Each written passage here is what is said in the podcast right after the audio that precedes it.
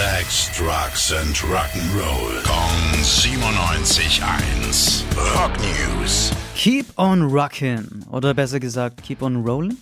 Ja, jetzt ist es endlich soweit. Die Rolling Stones veröffentlichen nach 18 Jahren ihr neues Studioalbum Hackney Diamonds. Am Mikro, wie immer, Mick Jagger. Keith Richards und Ron Wood sind natürlich auch wieder mit dabei. Und ein Debüt ist auch mit am Start.